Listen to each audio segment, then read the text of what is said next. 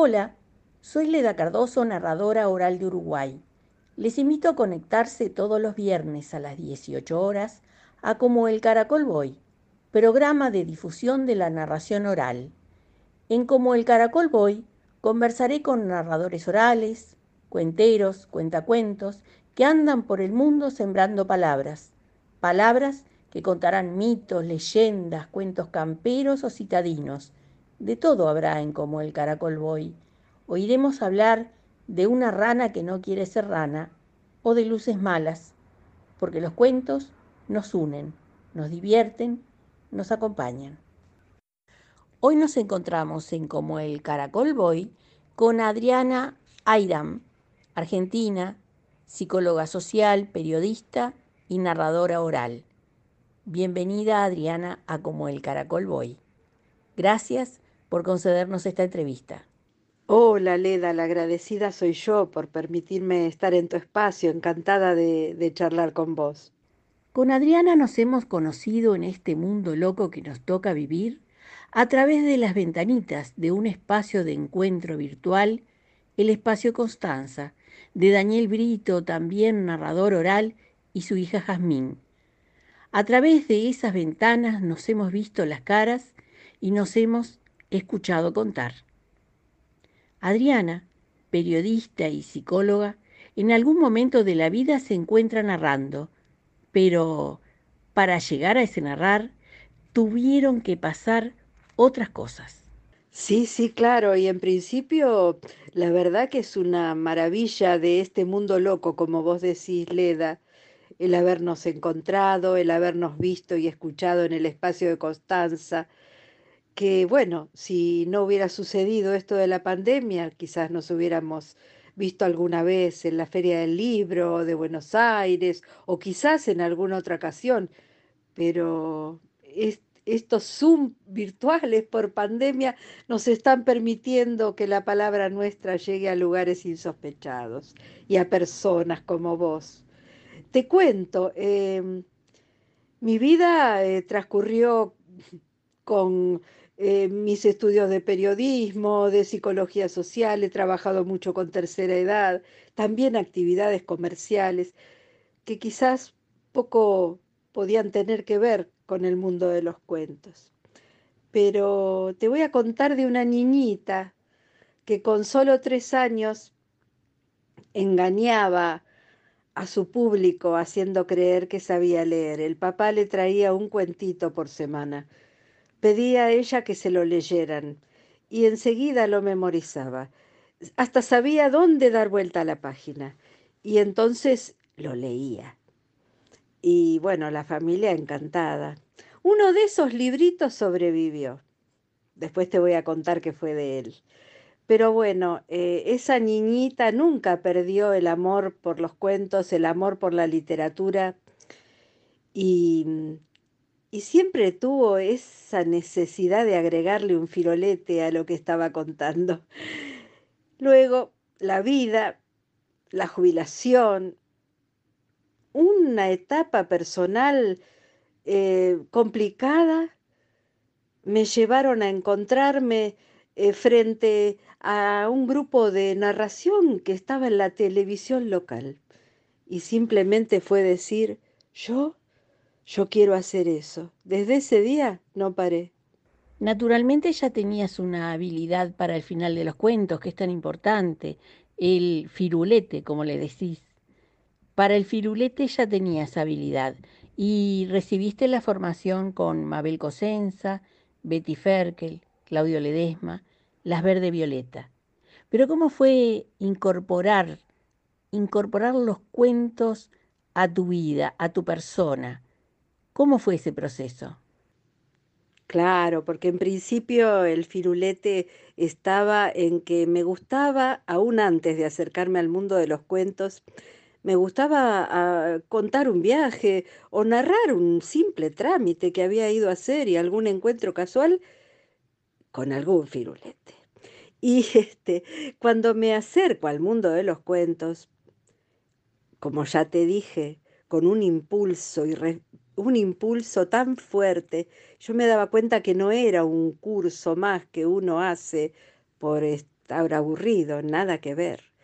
Era haber encontrado una perlita y fue de la mano de Mabel Cosenza, gran maestra de narradores, que en esa época conducía los talleres de la Casa de Cultura de Almirante Brown.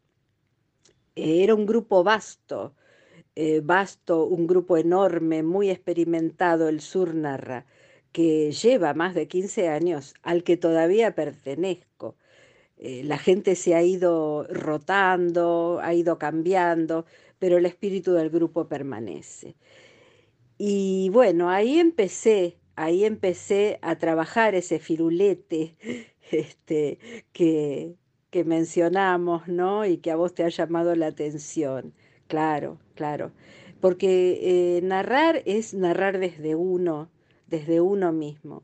Y más allá de mi formación, yo te diré, Leda, que más allá de mi formación con muy buenos maestros que por suerte he tenido y que sigo tratando de procurar, eh, yo me doy cuenta que desde mis comienzos, eh, cuando estaba narrando, me aparecían las voces de mi gente. Mi viejo, gran narrador de historias de sobremesa, todoterreno, dueño de un humor y una seducción eh, para, para, narrar sus historias de cuando había venido de su pueblo a trabajar a Buenos Aires en la década del 40, eh, en las fábricas llenas de inmigrantes que recién habían llegado. Eh, tenía, tenía anécdotas. recuerdo que tenía unas historias que él las llamaba tiempos de antes del plástico donde contaba cosas de, épocas este, donde envolvían las cosas con papeles y, y, a un italiano que venía en un colectivo llevaba un paquete con chinchulines que se le empezaron a humedecer y cosas por el estilo.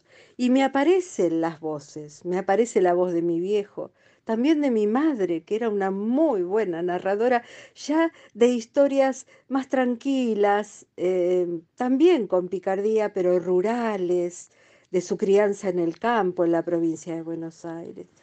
Y todo eso eh, uno lo transmite. Me crié en Lanús, en un barrio que en la década del 50, del 60, eh, tenía todo ese condimento de personajes, de vecinos, de club de barrio, de familia numerosa, aunque soy hija única, de familia numerosa que me rodeaba.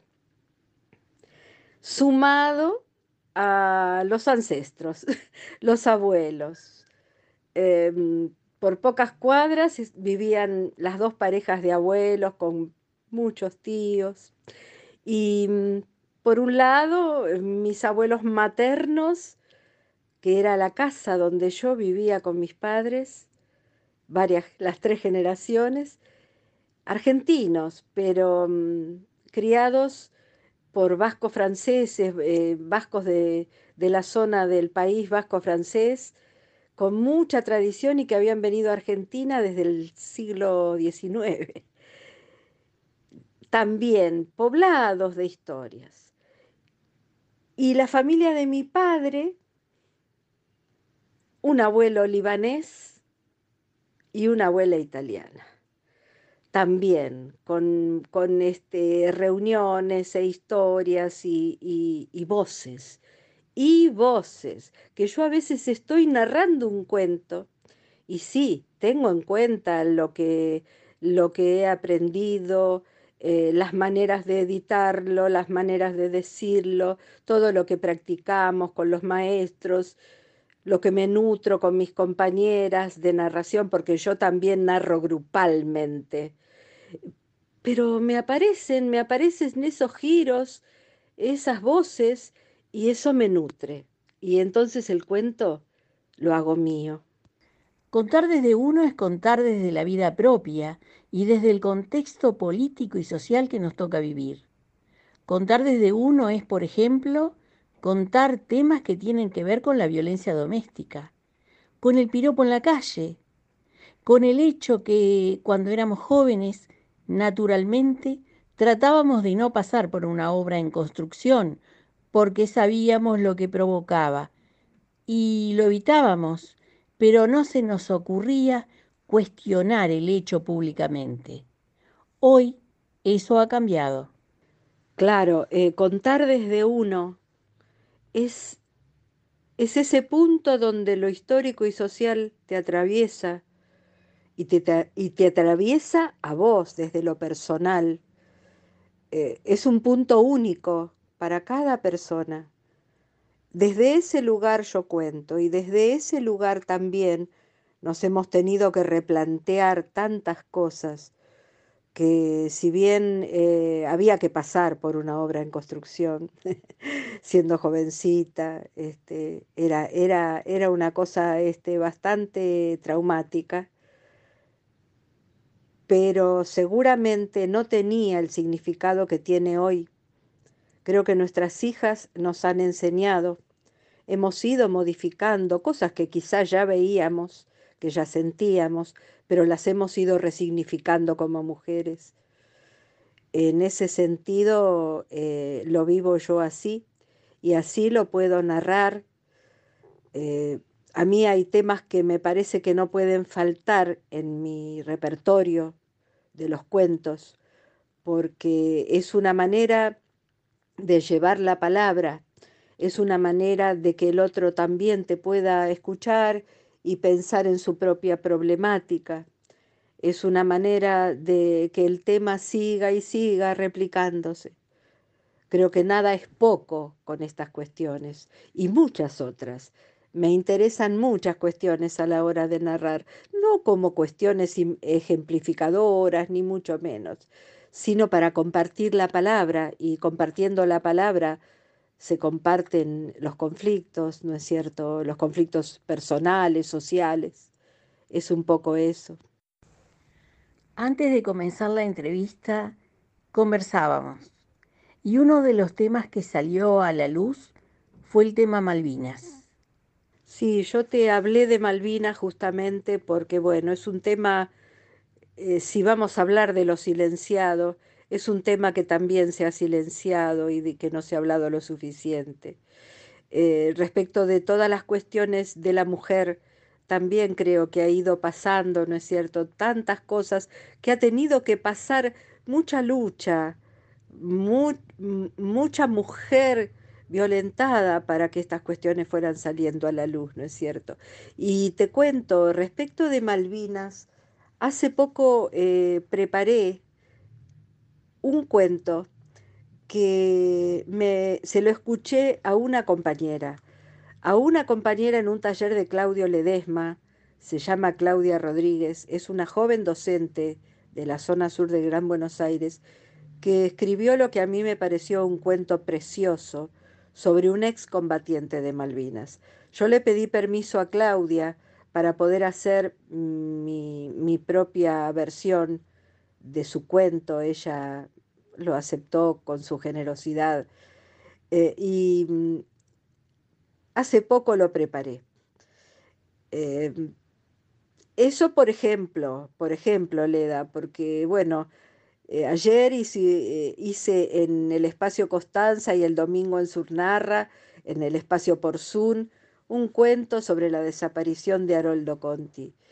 y eso por decir algunas cuestiones eh, también eh, me interesa narrar y lo hago un cuento sobre abuso infantil de Cecilia Solá, que es una autora que, escribe con, el corazón en la mano este, sobre estas cuestiones. Y otro cuento que yo eh, reescribí de alguna manera, o sea, lo que hice fue una versión libre sobre violencia doméstica. O sea, eh, trato de que, de que esos temas estén presentes en mi narrativa, porque me interesan, porque me, siento, este, eh, siento que es una obligación como una mujer protagonista del tiempo que nos toca, es una obligación. Eso no quiere decir que no sea yo también una enamorada de la literatura de toda la vida, lectora empedernida, y que me encante eh, transmitir la belleza de la palabra en algunos cuentos yo me, mm, soy muy caradura, eh, me he animado a hacer algún cuento de Borges, de Cortázar, del mismo Benedetti, en fin, de Mujica Laines. Hay autores muy grandes a los que respeto muchísimo y que también me encanta narrar.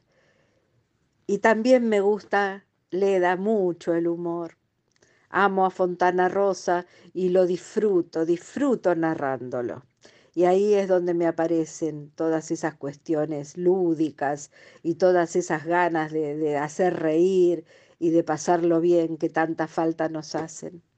Eso es un poco, este, no sé, creo que está un poco mezclado quizá todo, pero, pero bueno, es un poco parte de la vida también, ¿no es cierto? Tiene que ver con los temas y con los, con los temas que nos atraviesan y con los cuentos que nos atraviesan porque así es, el cuento viene a uno. Eh, uno lee mucho, mira, busca, eh, pero el cuento te atrapa y si no, es imposible contarlo. Por lo menos yo, yo lo siento así. Hay algo en el cuento que te atrae, puede ser la temática, los personajes, pero eh, si no es imposible poder hacerlo, ¿no es cierto? Inspiradas por los temas tocados en esta conversación, le pedimos a Adriana que inicie el espacio Te cuento. Hace algunos años, haciendo un curso de acompañante terapéutico, fue que conocí a un excombatiente de Malvinas que se había acercado a tomar el mismo curso que yo, pero por motivos bien diferentes. Él era voluntario en un hospital público y parte de uno de los tantos centros en que los ex soldados se nuclean para acompañarse unos a otros. Yo no sabía mucho del tema, pero Café de por medio nos fue contando que eran muchos los excombatientes que concurrían. Algunos para pedir medicación psiquiátrica que les ayudara a seguir viviendo cada día, a tener el coraje de salir a la calle, a veces para dormir con menos pesadillas o simplemente para ayudarse, para sentirse menos solos. Por eso él quería capacitarse para saber cómo acompañarlos. Y como parte de ese programa visitaba en la casa a muchos de ellos. Era una forma que se les había ocurrido de saber cómo vivían, qué pudieran necesitar ellos o sus familias.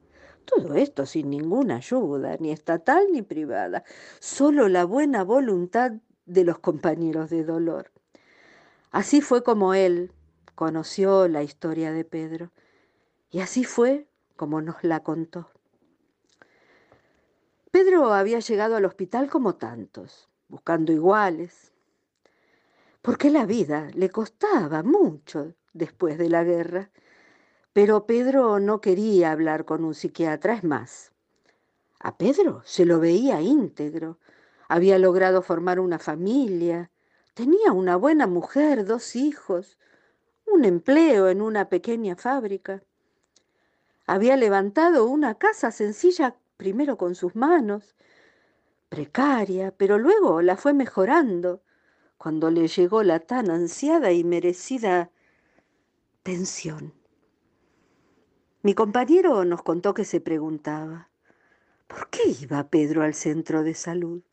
Se lo veía tan entero, siempre con una sonrisa franca, respetuoso. Fue entonces que decidió visitarlo. Para asegurarse de encontrarlo, llegó a su casa un domingo. Era temprano, una fría mañana del mes de julio. Él no se preocupó por la hora porque sabía que la mayoría de ellos se levantaba con el sol. Compró galletas de campo en la estación y caminó hasta la dirección que llevaba. Golpeó las manos una vez, dos, varias veces, hasta que salió un joven con cara de dormido. Era uno de los hijos de Pedro. Le abrió la puerta, le preguntó si pasaba algo. Él le dijo que no, que solo quería saludar a Pedro. El chico lo miró y le mostró que el dolor de una vida se puede ver en una mirada. ¿Usted no sabe? Le preguntó el muchacho. ¿Qué cosa, querido? Lo de mi papá, dijo bajando los ojos, para luego mirarlo de lleno, con cierto brillo de esperanza en las pupilas. Usted es del hospital, ¿no? Capaz que ahí saben cómo ayudarlo. Venga conmigo. El muchacho abrió una puerta y salieron al fondo de la casa. Se veía un lindo jardincito con césped corto, prolijo, todo cuidado, había rosales con piedritas, un limonero. Pero detrás de un árbol de paraíso, el paisaje cambiaba. Era todo un yuyal descuidado. Hacía mucho frío. El chico le hizo un gesto de silencio. El voluntario sentía cómo las piernas se empezaban a temblarle. Y entonces lo vio. Detrás de una enredadera había un pozo en la tierra, con unas chapas que cubrían parcialmente la entrada. Se asomó y vio como dentro de ese pozo oscuro, hecho un ovillo, abrazado a sí mismo en posición fetal y tapado con unas ramas. Pedro dormitaba. Sintió que desfallecía. La náusea lo desbordaba. El voluntario se vio otra vez en Malvinas, otra vez en el frío, en las trincheras, otra vez el terror a la muerte agazapada, al hambre. El chico entendió y le pasó un brazo por los hombros. Lo llevó a la casa de nuevo. Le sirvieron un mate calentito que la madre estaba preparando. Y ahí le explicaron que esa es la historia de Pedro, que nunca pudo volver a dormir en una cama, aunque su vida cotidiana durante el día es normal. Desde que volvió de la guerra no puede dormir en una cama, señor. Que se lo han pedido de todas las formas posibles, pero él no puede que hay noches malas en que grita y llora, y que hay noches de lluvia en que le suplican. Que cada tarde cuando cae el sol, la realidad en esa casa se apaga. Y Pedro, Pedro se hunde un poco más en el pozo oscuro porque como hoy le está costando levantarse. Por eso le abrieron la puerta y le convidaron mate, porque es el primero que se acercó en tantos años mi compañero después de eso intentó hablar con mucha gente, ver cómo hacer para ayudarlo. Por eso se decidió hacer este curso de acompañante terapéutico, porque él habló y habló con mucha gente y nadie supo responderle. Por eso hoy recuerdo la historia de Pedro y se las cuento, porque tal vez aún duerma en ese pozo por todos los Pedros la cuento, por los pozos oscuros del abandono. La cuento, porque no todos tienen la fuerza de pedir ayuda, porque hay miles de historias como la de Pedro. Y también me pregunto qué hemos hecho cada uno de nosotros en todos estos años por ellos. Sabemos qué necesitan. ¿Qué hablamos con nuestros hijos cuando llega el 2 de abril? El olvido, el olvido también es un pozo oscuro. Este cuento se llama La historia de Pedro, un pozo oscuro, y es de Claudia Rodríguez.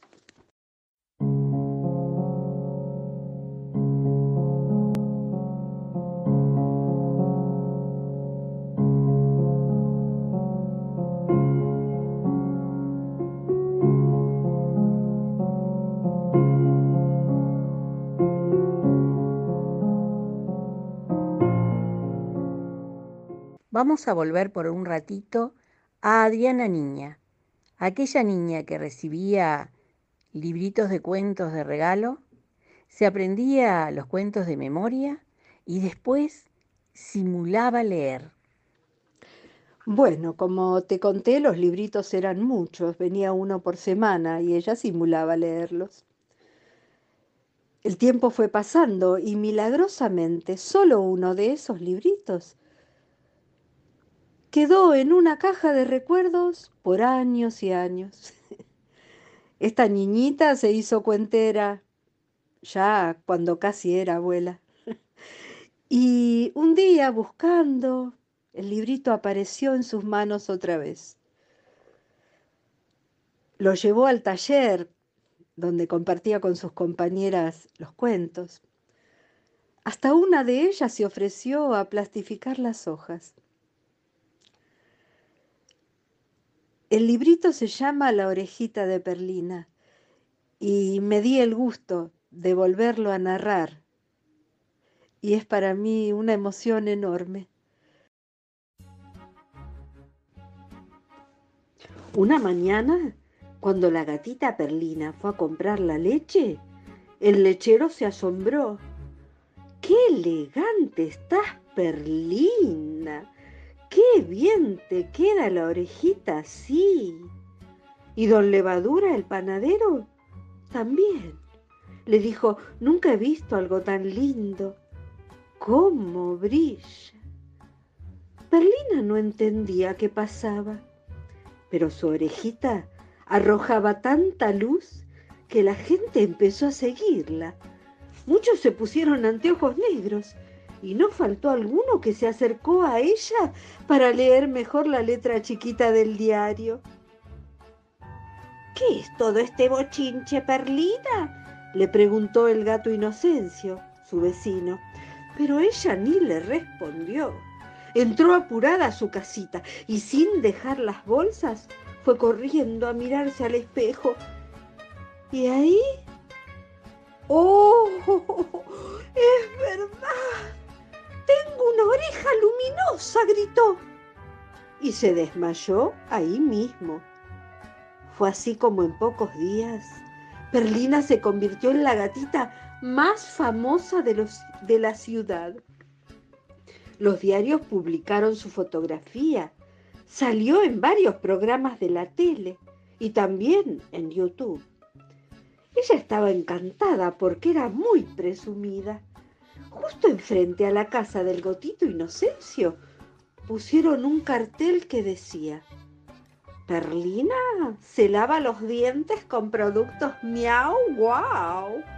Y aunque el gatito sabía que Perlina nunca se lavaba los dientes, no dijo nada. Él estaba muy triste, porque aunque sus botas de siete leguas eran las más veloces del mundo, Perlina no le prestaba atención. Ella era tan presumida, y menos ahora con una orejita que despide más luz que un cartel luminoso. Ella nunca se va a fijar en mí, pensaba el gatito Inocencio. Un día, el rey de la cajita de fósforos organizó un baile en honor de Perlina. Ella, ella se hizo un vestido nuevo todo rosa. Se pintó las uñitas y cuando Inocencio la llamó para felicitarla, le contestó muy apurada que se iba a comprarse zapatos rosas, igual que el vestido, para que le haga juego, zapatos nuevos para el baile. Pero esa noche, mientras Perlina dormía, pasó por ahí el hada Chispitas. El hada estaba muy preocupada no podía recordar dónde había dejado sus polvos mágicos. Y entonces fue que vio por la ventana la orejita luminosa y se dijo, oh, pero qué distraída soy, si acá están. Entró a la habitación de Perlina y se lo llevó. Al día siguiente, cuando Perlina fue al baile, todos la miraron, la rodearon, pero después, después empezaron a gritar. Eh, pero la oreja de esta gatita no tiene nada de maravilloso. Es igual que cualquier otra gatita. Y era cierto. La orejita de Perlina ya no brillaba. Y entonces el rey de la cajita de fósforos sacó a bailar a la princesa del cierre relámpago. Y Perlina, entre las burlas y carcajadas de la gente, se volvió a su casita, llorando. Y, y todavía estaría llorando si el gatito Inocencio, que se había quedado espiando desde el jardín, no hubiera ido corriendo a visitarla con un ramo de flores. Ay, Inocencio, sos el mejor amigo del mundo, le dijo Perlina y lo abrazó. Y él, él le secó las lágrimas. Y después, después se fueron muy contentos los dos a pasear por la plaza.